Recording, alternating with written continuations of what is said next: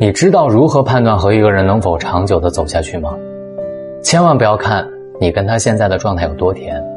如果你觉得跟这个人在一起很舒服、很甜蜜，你每天都想见到他，但是你敢打保票说你们一年之后还是这样吗？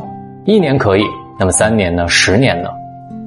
无论你的对象有多么的好看、多么的优秀，在一起时间久了是一定会腻的，而且越是在一起黏的那种，腻的就越快。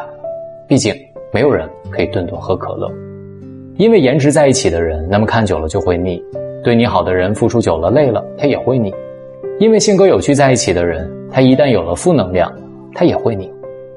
其实，并不是说腻了就代表对方不爱你了，而是相处久了，新鲜感和神秘感的流失，这是一种很正常的自然现象。然后激情退却，本来就是一个常态。但是，我们要判断两个人是否能够走得长远，你最应该要先看这个人的责任感，因为一个人的责任感和担当决定了激情退却之后，他还能否承担得起这份感情当中平淡和琐碎。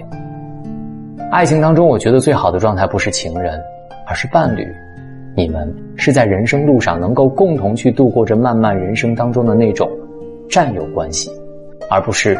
荷尔蒙退却之后，又换了一个新的对象，然后继续去寻找新鲜感。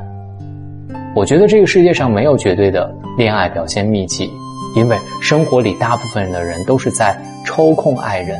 只有确定了爱意之后，两个人之间那种相互默默的妥协，也愿意默默的为对方改变。我知道，我永远不可能像此时此刻一样喜欢你，但是我能够做到的是，我有责任感。与你走下去的决心，会让我一直陪在你的身边。